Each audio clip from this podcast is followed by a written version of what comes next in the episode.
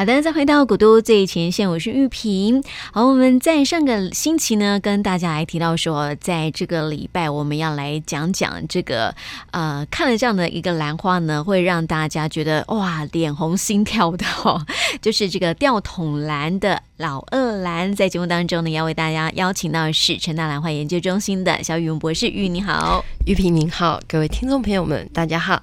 我觉得很妙哈、哦，嗯，这个呃，这个兰花之前我们好像也介绍过了，但是没有比较深入的去探讨说它的那个它授粉的一个呃，它应该是说它。呃，会发出诱惑的一个原因跟机制是什么？这样子。对，因为我们之前只告诉大家说，其实兰花千奇百怪，对呀、啊，然后它又长得很像那种，嗯、就是性功。性的这种生殖器官，器官对对，对，所以它就又有个名字叫老二兰这样子。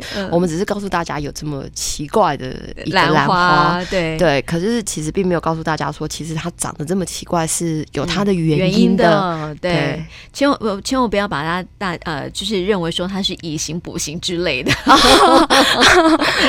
哎，这个这种兰花我没有研究过，我不知道吃了有没有什么用处。对，对哦。千万不要这么想，对不对？其实因为自然界当中就是有很多啊、呃，就是很特别的一个。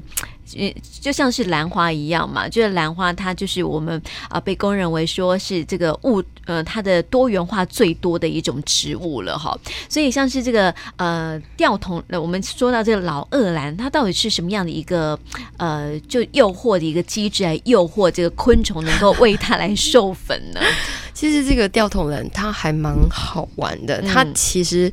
你没有细看，远远的你就觉得亮亮的，像一个兰花，然后吊着一个桶子在那里。对、嗯。那当你很仔细看之后，你就会发现说，哎，它的整个唇瓣的构造，还有这个桶子看起来就很像老二。嗯。所以就叫它老二兰这样子。嗯。对。那基本上，呃，它原本的目的是。在这这种花，因为你远远，其实你远远如果就会看到它会亮亮的这种花，通常它的蜡质就会比较厚、嗯、哦，有点像是那个拖鞋兰，对，但是不是每一种会带这种蜡质的都会有香味，嗯、因为像那个嗯。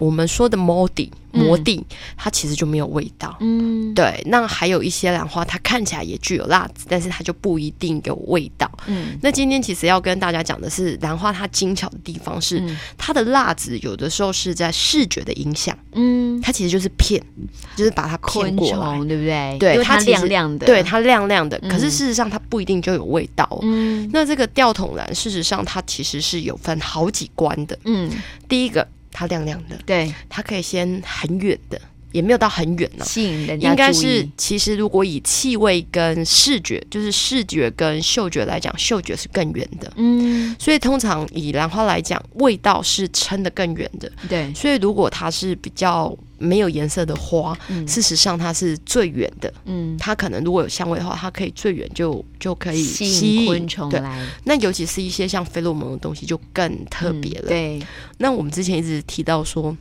那个 bumblebee 就是大黄蜂这一类的授粉，其实很好玩。嗯，像苍蝇也是。对对，那我们今天先讲的是兰花，我们就先不管苍蝇。苍蝇有另外一种兰花，是、嗯、对。我们下次有机会再来介绍那个新起少兰，它就是由苍蝇授粉的。是。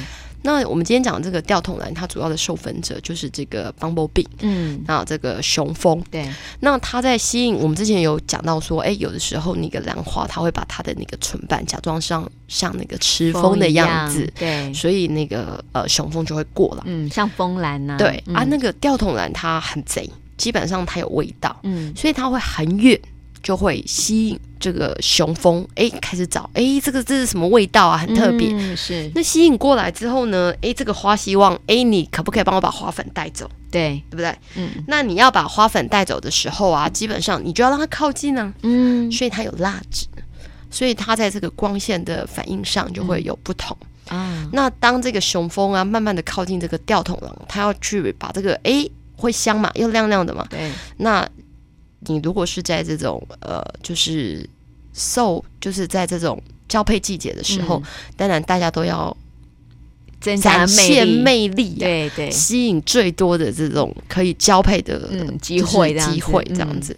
所以基本上它就会慢慢的靠近这个吊桶篮。是，当它靠近吊桶篮之后呢，这个吊桶篮它只要 touch 到那个吊桶篮的那个唇瓣的那个地方，嗯，它上面如果有那个水珠，它就会掉下来。哦，那掉下来之后，那个蜜蜂是不是就被往下压？是。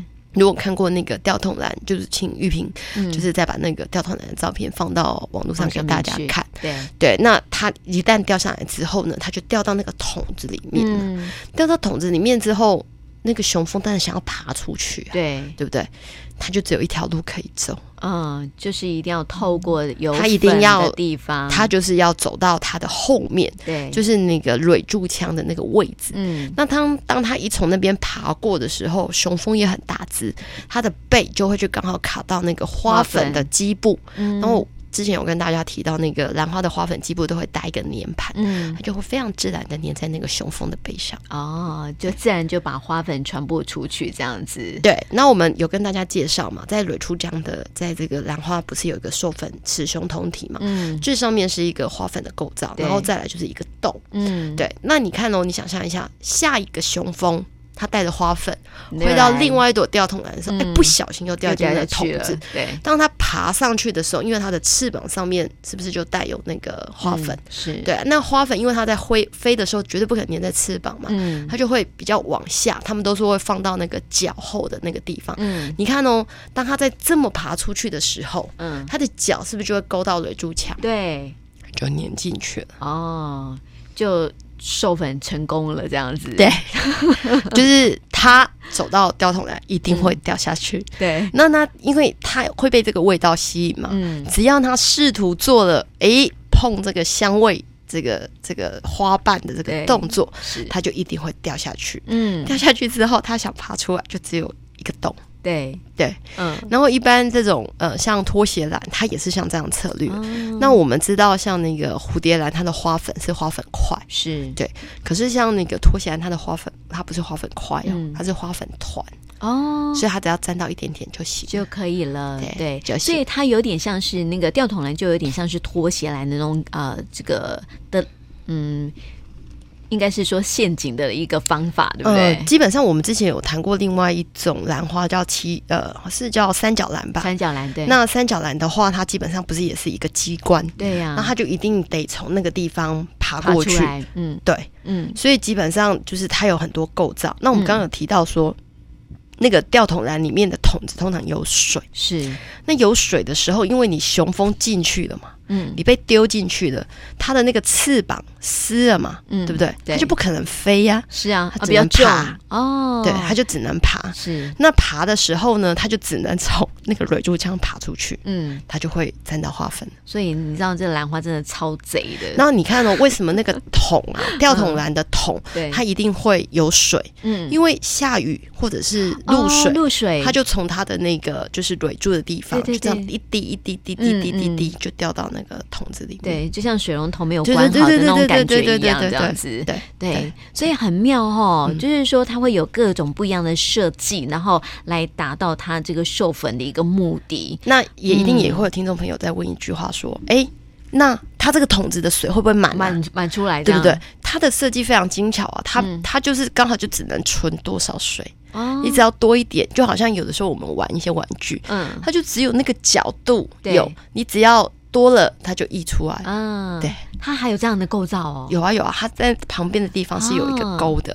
你如果太重的时候，因为它是桶子嘛，对，它是这样子，它它上面有个支撑，对，然后一个桶子，嗯，你太重就这样子啦，就垂下来，就就打开滴出去出来了。所以当它滴出来，然后又回复的时候，它就只有那一些水。嗯，对，是因为它只有一边有支撑，它它不是两边。你就想嘛，我们说它是老二兰，它就是一支嘛，是对不对？对，那一支的后面连着那个蕊柱的地方，对，那也像一个像筒子的构造。它其实我们看外表老二兰是没有感觉到筒子，嗯，可事实上它有筒子。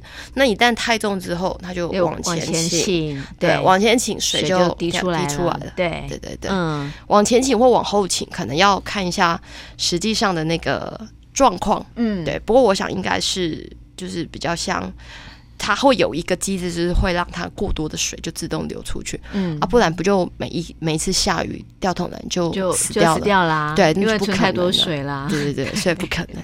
所以你看，就是如此的聪明，这样子很妙的一个构造哦。对，那其实因为呃，你知道兰花有很多很多的一些的这个呃品种嘛，对不对？对，对，所以长得都非常非常不一样哦，所以就各自有各自的巧妙之处，跟它的机关可以来吸引啊、呃、一些的昆虫来为它来完成这个授粉的一些的动作哈、哦。所以今天除了这个呃老二兰之外，我们也说到说，诶，它就就是因为它的除了它的那个机关之外啊，其实就是因为它的那个呃香水的一个部分能够很吸引昆虫能够靠近它，就是味道，对味道，对，就是让这个昆虫本身能够沾附到它的那个香水味道，更增添那个昆虫的一个魅力，这样子。对，就像跟跟我们之前讲到的，就是说呃呃要完成那个授，呃应该是说昆虫的交配是不一样的一个方式，这样。对，因为其实嗯有的时候我觉得人也是一种。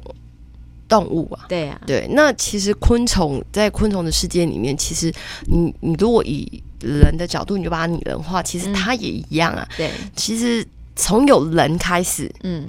呃，女孩子或者是什么，嗯、你到了交配时期，嗯、你也是会想尽办法，嗯，增加本身的吸引力跟魅力嘛，对呀，对不对？像比如说以前的埃及艳后啊，也是会去采一些野生的植物当成香料啊，对呀。那像中国也一样啊，嗯、印度也一样啊，像贵妃啊，为了吸引皇上都会洗什么玫瑰浴啊之类的，对对对对对对。对。所以我觉得这其实是是一样的。的一个道理，对，一样的，也不是说一样的道理，我觉得这是。呃，生物出现，你只要需要只 你只要需要有一个交配繁衍后代的方式，嗯、它自然会有一些策略对方式出来。嗯嗯，对，对这是一个很妙的一个地方哈。所以，我们刚刚讲到这个人呢、啊，其实跟这个生态环境哈是呃，就是其实生态环境当中跟我们人的行为的模式其实是有点类似的，只是我们没有去注意到它而已。嗯，所以。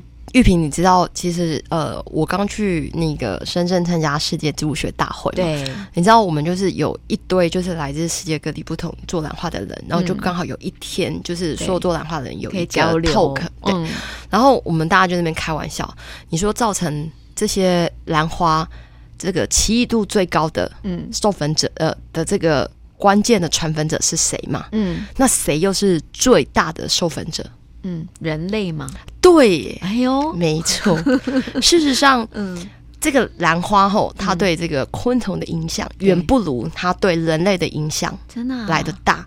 因为你知道，因为人类会走，嗯，人类有大脑，哦，对，人类又会被吸引，嗯，所以人类一旦对兰花着迷之后，对，你知道以前的英国，嗯，他其实采了这片兰花之后，他其实。就是有一些已经走火入魔的，他不会希望别人跟他一样拥有第二颗这种兰花，他会把那一片地烧掉。烧掉。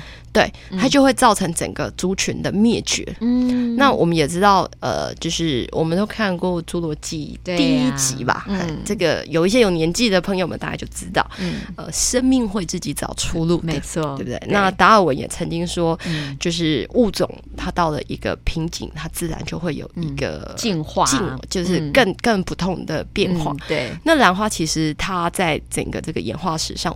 他们就发现，其实人类，嗯，对它的这个演化啊，嗯、这个奇异度，其实产生了很大的影响。嗯，那授粉者蝴蝶兰是一个，它要繁殖一定得靠授粉，嗯、对，因为它没有走近。嗯，对。那现在谁是它最大的传播者？人类呀、啊，其实是台湾人。对呀、啊，对，因为我们几乎把蝴蝶兰从那个三中，嗯、呃，唯一或唯二的变成，呃，每个人手上都可以都可以拥有这样，对，而且甚至它靠的已经不是就是传粉，是对，也不是交配，嗯、它是直接复制。哦，对对对。更厉害，他已经直接精选出一个最好的品种。对，所以那时候就跟玉萍说，我们像我们这次就在聊，我们就说兰花，嗯，它是一种滤过性病毒。嗯，对对，它就像那个不知不觉的就会这样子着迷着迷。对，它其实就像那个现在的流感，嗯它有分不同期。对，第一期、第二期、第三期，等到你走火入魔之后呢，就会陷入一个呃，就是没有办法，就是爬出来的一个循环这样子。然后大家就。大家都笑了一下，所以你知道，就是所以你们这一群人应该也算是这个兰花重度的那个着迷者哈。我觉得应该是，应该是啊。所以应该，是在透过这样的一个植物学大会，跟大家互相彼此交流一下。对啊，然后我们其实也有分，因为有的人他是专门做，就是比较偏电脑的，或是比较偏什么的。嗯、那因为我本来就比较就是比较偏形态，嗯，那我就会说，哎、欸。那个远远的有花，因为我们就走在那个园子里嘛。对、嗯。然后他就觉得很不可思议，嗯、这距离大概有大概十公尺，嗯、那个看起来像枯、嗯、枯掉的枝条，你怎么知道那里有花呢？花我就跟他说啊，看起来就不一样啊。嗯。然后他又问了一句话，他就说：如果你到了一片森林，它没有开花，看起来就像草，你有办法区分吗？嗯。我就说，呃，套一句藏在山中拍这些兰花人的话，嗯，他就说。呃，当你在一群草里面，嗯，兰花没有开花，即使只有叶子，嗯，它就是不同，嗯嗯，对。就只有他的他的优雅跟形态就是不，不一样嘛。对，我就觉得哎、欸，这也是走火入魔。对，真的。而且这样讲好抽象哦。那些没有去接触到的人哈，真的不太晓得那种它的区分的一个方法。可是我跟你讲，我们上次去山上那个那个大哥就真的考试，他说、嗯、来来来来，你们都来这里。嗯，在这里呢有兰花的存在，都只有叶子，都、嗯、在地上，都铺在地上。嗯，他就说这里就是呃有兰花，你们知不知道在哪里？嗯嗯。哦、我们真的指出来了，真的他就说，对，果然是研究兰花的。嗯，他就说兰花其实其实跟一堆杂草摆在一起，它就是不一样。对，但是如果说你没有去了解兰花，这倒是真的分不清楚、欸。其实不一定呢、欸，真的不一定吗？真的真的真的。真的哦、那大家如果有机会到这个山区去这个爬爬山啊，或是因为现在不是很流行那种登山的那种，也就是。爬小山呐、啊、的一个小旅行嘛、嗯，可是我可以看一看。对，我觉得其实可以看一看周围的植物，嗯、也不一定是兰花。其实有一些那种草也蛮好看的。嗯，对对。那兰花，我觉得有一些应该是已经走火入魔到，哎，他他可能某一个 sensor 就知道它是兰花了吧？就是某一个那个侦测器就感觉它是兰花。嗯、我觉得啦，嗯，对，因为你问我为什么你知道它是兰花，嗯，我也讲不出来。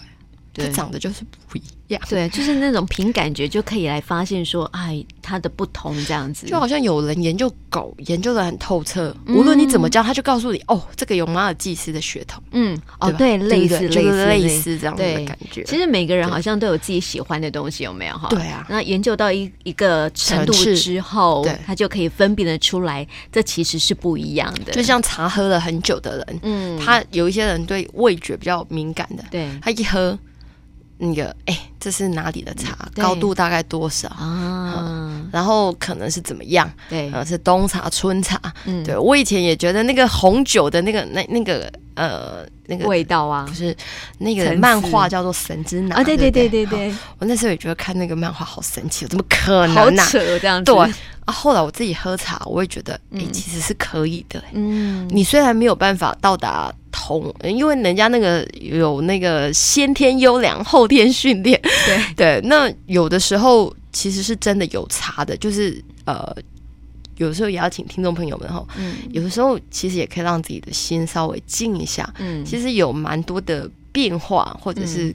东西是有不同的，对呀、啊。对其实就像我们这个有时候啊，为什么要呃希望大家能够多多的到大自然的环境去走一走哈？那是因为除了说，哎，你可以静下心来哦，去看看周围的一个景物之外哈，嗯、那也可以透过，因为只有静下心来，才可以发现那个兰花跟其他的草不一样之处。哎、我觉得有时候我们就是在生活当中哦，因为太过忙碌的关系，你很少去真正去看到我们周边的。景物嘛，对，因为有的时候就是因为我自己学植物嘛，对，那很多人就问我说，那带着小朋友来参加研讨会啊，嗯，啊，如果他们很无聊吵怎么办？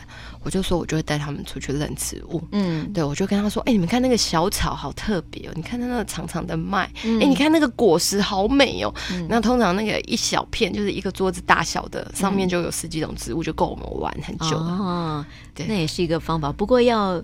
有爸爸妈妈懂植物才可以啊，呃，也不一定啊，因为 因为现在的那个网络非常的发达，嗯、像我们这次去大陆，他们网那个大陆那边的那个整个进步真的是非常，他们其实已经做了植物识别软体哦，它做一个云端系统，是。基本上你只要对那个植物拍照就可以，就会帮你侦测在它资料库里面有没有这个植物哦，真的，然后它的可信度多少，嗯，对。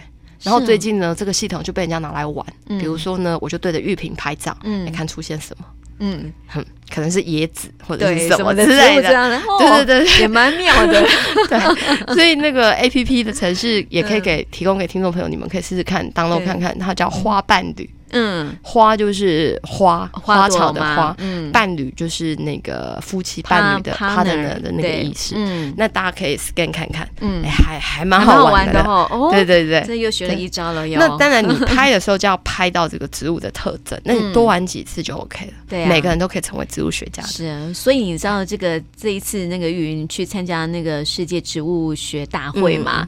呃，收获还蛮多的。其实也发现说，其实因为现在这个世界上。上正在讨论的一个话题哦，这是围绕在植物生态上面。下次我们有机会再跟大家来分享这部分。对，因为我觉得在这里就是也给大家一个就是小小的开头啦，嗯、就是说，如果嗯今天世界上的植物都不见了，嗯，人类会怎么样？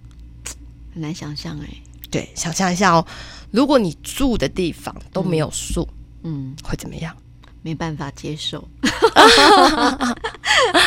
所以先给大家来想一想，就大家想象一下，比如说之前有很多片子，比如说我还记得有个叫做什么救援啊，火星救援有没有？哦，还有一部卡通片叫蜜蜂的。哦，那个蜂蜜的，对对对。对，所以大家可以想象一下，如果说在这个世界。不用，不用世界好了，就是在你住的生活周围，嗯、你看不到任何一棵树，嗯，看不到任何绿色的东西，嗯，你觉得会怎么样啊？你有没有办法呼吸？是啊，然后你的什么会产生变化？嗯，对。那如果因为可能未来很发达，对，我记得也有一部片子，未来的人类。的食物就是一颗胶囊，对呀，那颗胶囊里面呢，它就用细菌帮你生生，就是已经产生了非常多你要的。你只要每天吞一颗胶囊，也不会变肥，也不会生病，什么都不会，都不用吃东西，对对，都不用。所以你看不到任何的植物，嗯，对，好可怜的人类生活。所以大家可以想象一下，如果今天没有植物，嗯，会怎么样？那如果有机会的话，就也请留言到哪里。对，在我们的这个脸书粉丝专业这样子，对对对，可以告诉我们说，哎，可能可以怎么样？对啊，我们可以来送一下东西，我们送那个兰花拼图，好，好哦，嘿，就是一个我们今年国际兰展做的一个兰花的一个魔术方块，对，我们选择十位好了，嗯，对，来送哈，对对对，来告诉我们说，哎，如果今天植物从你的生活、从你的环境中消失了，你觉得会怎么样？是，好，到玉屏的。电台日常来这个留言就可以了哈。对对对呀，好，那我们下次再跟大家来分享这一次看到到底是看到什么东西，让你有这样的一个感慨哈。好啊，好啊，好啊，好，今天谢谢玉云，谢谢玉屏。